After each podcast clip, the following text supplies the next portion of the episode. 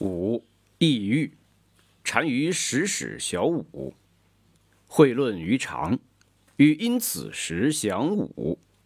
见斩于常矣。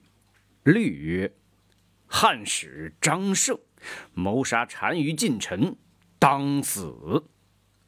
单于慕降者，赦罪。举荐欲击之，胜请降。律谓武曰：“父有罪，当相坐。”武曰：“本无谋，又非亲属，何谓相坐？”父举荐拟之，武不动。律曰：“苏君，律前赴汉归匈奴，幸蒙大恩，赐号称王，拥众数万。”马处弥山，富贵如此。苏君今日降，明日复然。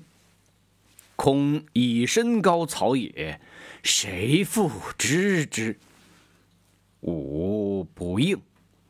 律曰：君因我降，与君为兄弟，今不听吾计，后虽欲复见我，尚可得乎？五骂律曰：“汝为人臣子，不顾恩义，叛主背亲，为降虏于蛮夷，何以汝为鉴？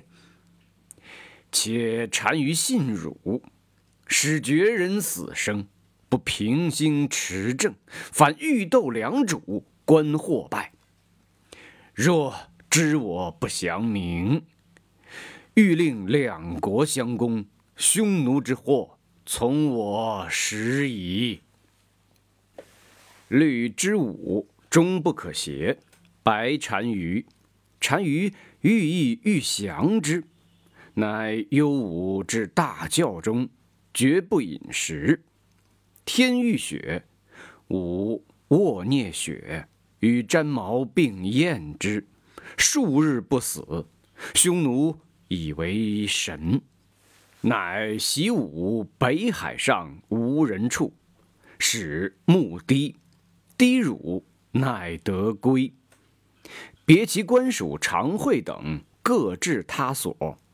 吾既至海上，领食不至，绝野鼠举草食而食之。仗汉节牧羊，卧起操持，睫毛尽落，积五六年。单于帝乌坚王亦涉海上，吾能往访卓，秦弓弩。乌坚王爱之，给其衣食。